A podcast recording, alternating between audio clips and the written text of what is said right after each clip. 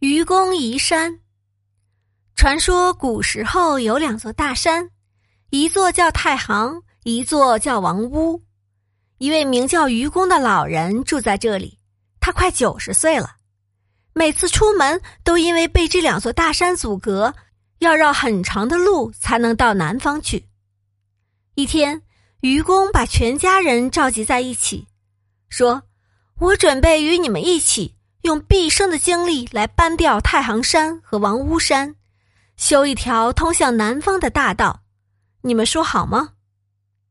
大家都表示赞成，但愚公的妻子提出了一个问题：我们大家的力量加起来还不能搬移一座小山，又怎么能把太行、王屋两座大山搬掉呢？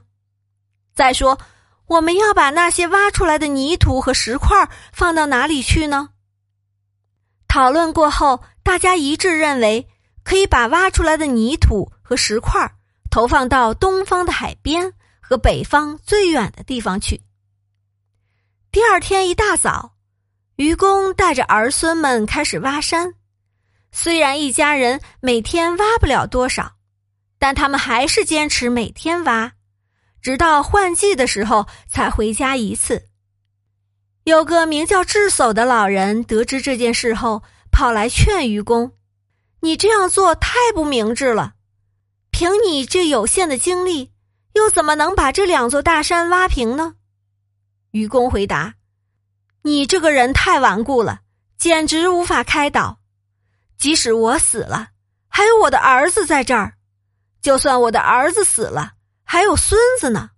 孙子又生孩子。”子子孙孙是没有穷尽的，而山却不会再增高，为什么挖不平呢？山神见愚公一家挖山不止，便向天帝报告了这件事情。天帝被愚公的精神感动，派了两个大力神下凡，把两座山背走了。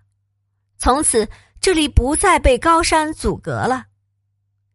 愚公移山的故事告诉我们，做事要持之以恒，才有可能成功。同时，也反映了中国古代劳动人民改造自然的雄伟气魄，表现了中国古代劳动人民的信心和顽强毅力。